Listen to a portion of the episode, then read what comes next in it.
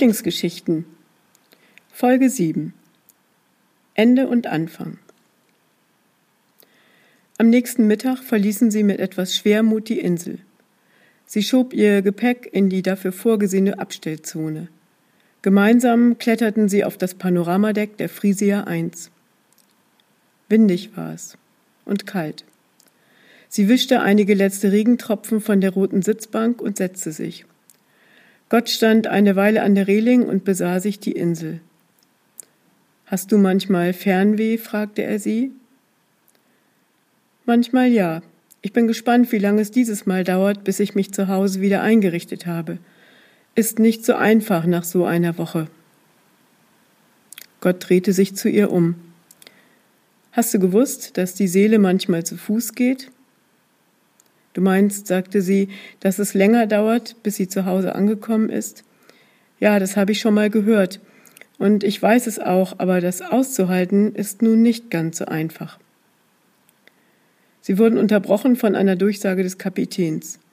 Er wies darauf hin, dass aufgrund des starken Sturmes ein Teil der Überfahrt unangenehm werden könnte.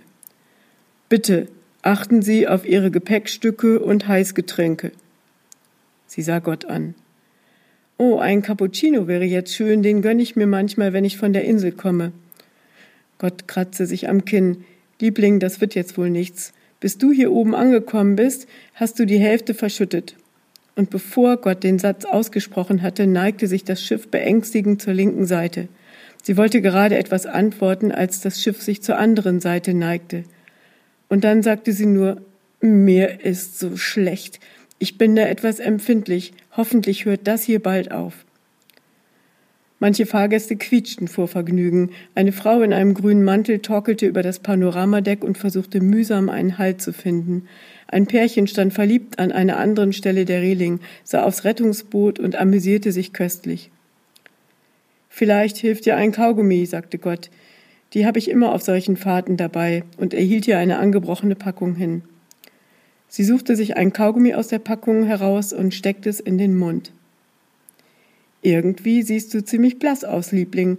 Am besten immer schön nach vorne gucken, dann wird es besser. Nach einer Viertelstunde war der Spuk vorbei und das Schiff fuhr ruhig in der Fahrrinne Richtung Festland. Es ging ihr von Minute zu Minute besser. Die Umrisse der Insel konnte man am Horizont noch sehen. Sie seufzte. Weißt du eigentlich, wie anstrengend es ist, immer nur nach vorne zu gucken? Also ich meine jetzt nicht hier, das war schon okay so. Aber sonst, so im echten Leben, weißt du? Ich gucke einfach auch ganz gerne mal zurück. Sie hielt ihr Gesicht in die Sonne. Ich möchte gar nicht, dass das hier aufhört. Gott lachte. Vorhin warst du da aber noch ganz anderer Meinung. Ich glaube, wir legen gleich an. Lass uns mal losgehen. Das Festland wartet. Und so kam es, dass Gott und sie an diesem Tag das Festland erreichten.